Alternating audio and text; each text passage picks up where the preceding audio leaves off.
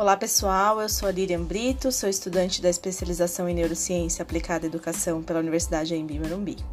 É um prazer falar com vocês e o assunto de hoje é bem interessante: as funções executivas e a aprendizagem. Como é um tema muito amplo, focarei em três funções: a inibição, a memória de trabalho e a flexibilidade. Também falo um pouco como podemos utilizá-las para facilitar a aprendizagem em crianças de 6 a 8 anos. Primeiro vamos para a definição.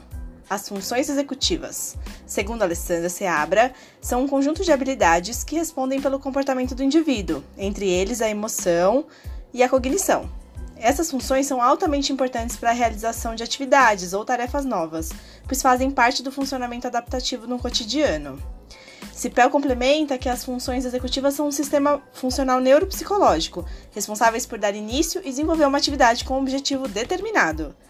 Tal sistema gerencia os recursos cognitivos comportamentais com as finalidades de planejamento e regulação do comportamento. Esses processos não estão presentes apenas durante o processamento cognitivo, mas são requeridos também em decisões pessoais e interações sociais, envolvendo, entre outros aspectos, desejo e motivação. Assim, as funções executivas abrangem o comportamento pessoal e também o social.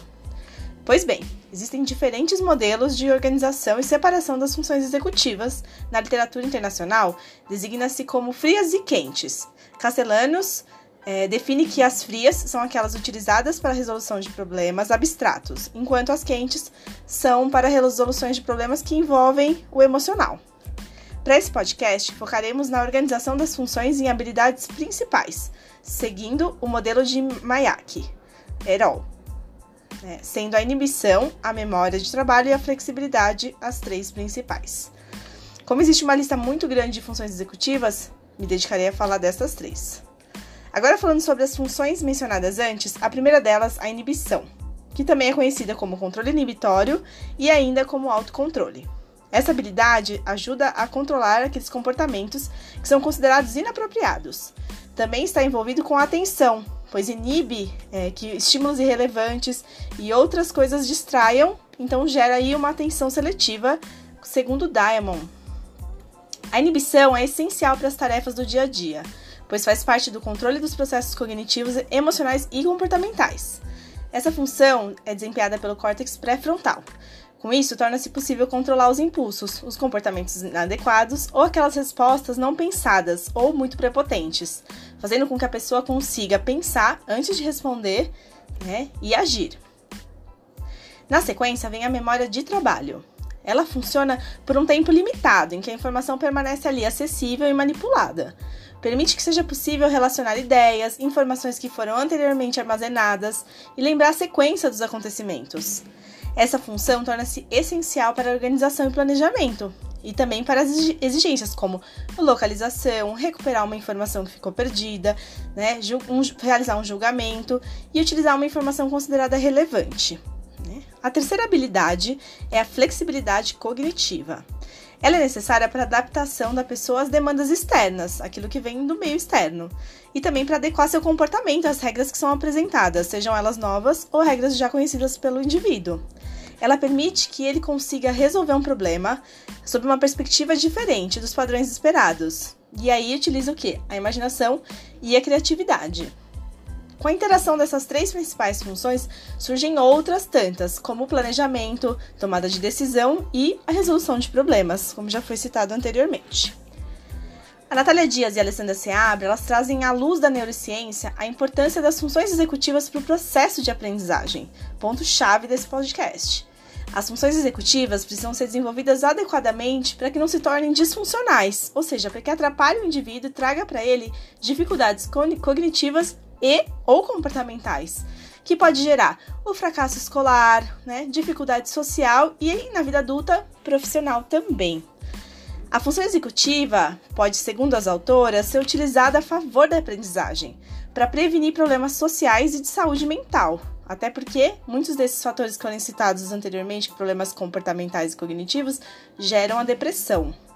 Por isso é preciso que haja ações voltadas para que desde a fase de escolarização as crianças tenham a oportunidade de praticar e desenvolver essas funções. Quando pensamos na escola, já que essas funções são importantes para as crianças se desenvolverem, podemos pensar assim: Para a criança conseguir realizar as tarefas escolares, é preciso que ela consiga focar a atenção naquela atividade. E com isso, ser capaz de selecionar ou não a informação para executar essa atividade ou tomar uma decisão. Como, por exemplo, ela escolhe não prestar atenção ao que o colega está dizendo para realizar uma leitura que foi solicitada. Ou seja, a inibição precisa estar funcionando adequadamente para que isso aconteça. A capacidade de gerenciar a informação por um tempo, que é a memória de trabalho, consegue fazer com que a criança relacione né, dentro de um contexto com outras informações, utilizando é, que é, utilizando a memória de trabalho e é essencial para a criança consiga, por exemplo, resolver um problema de matemática, onde é necessário realizá-lo por meio de etapas, utilizando a informação recebida pelo enunciado e todo o conhecimento que ela tem prévio sobre operações que são necessárias para resolver aquele problema. Né? A flexibilidade cognitiva aparece quando, por exemplo, a criança é apresentada a um contexto, apresentada a um texto e precisa recontar essa história, mas ela precisa mudar elementos da narrativa. E aí ela vai precisar alternar ou ainda mudar seus pensamentos para cumprir essa atividade, porque foge do que é o padrão da história. A aprendizagem da leitura e da compreensão de texto requer que essas, todas essas funções que eu citei até agora estejam funcionando dentro do esperado. E porque, porque é por meio delas né, que, que acontece essa aprendizagem da leitura e também da matemática, porque a gente tem aí o raciocínio lógico para estabelecer a relação, entre números e as operações. E aí, sem essas funções, fica prejudicado. Mas o que, que efetivamente a gente pode fazer dentro das, das salas de aula para auxiliar no desenvolvimento dessas funções? Então, Cantieri traz algumas ideias que a gente pode colocar em prática. Vamos lá? Então, para ajudar na memória de trabalho, podemos incentivar a leitura, pedindo que a criança tente manter na mente ali algumas informações, fazer conexão entre os parágrafos, porque aí com isso ela vai conseguir interpretar o texto, né, e fazer uma avaliação mais completa do que ela está lendo. Jogar dama é uma excelente sugestão, né, porque você tem que fazer uma avaliação do processo para decidir qual movimento você vai fazer e prever o que o seu adversário, pode fazer e quais são as próximas, né? Então envolve o planejamento também. Resolver um problema de matemática e importante que ele seja para realizar em várias etapas, para que possa isso, a memória de trabalho ser é, solicitada ao longo da realização desses, dessas etapas. E uma outra dica é um jogo dos sete erros, porque nesse, nesse jogo ele precisa avaliar, parar, pensar e usar aí todos os recursos anteriores que ele já teve acesso.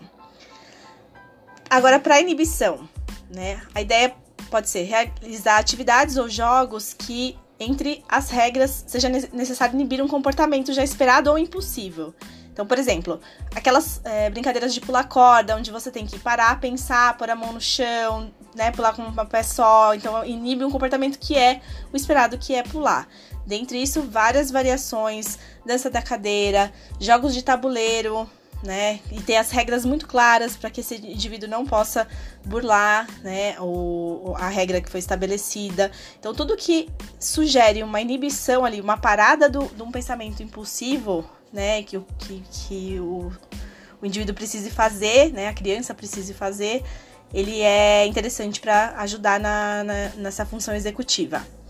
E para flexibilidade cognitiva, a sugestão, por exemplo, poderia ser um trabalho aí com, com um grupo para resolução de um conflito, um, uma situação problema, para que a criança possa utilizar diferentes estratégias que ela já tem no, né, que ela tem conhecimento e usar aí aquela flexibilidade e a imaginação, né, usando recursos que antes ela não tinha, mas ela vai buscar estratégias ali no, no, no, seu, no seu histórico, né, no que ela já tem é, de memória para conseguir realizar essa atividade com sucesso.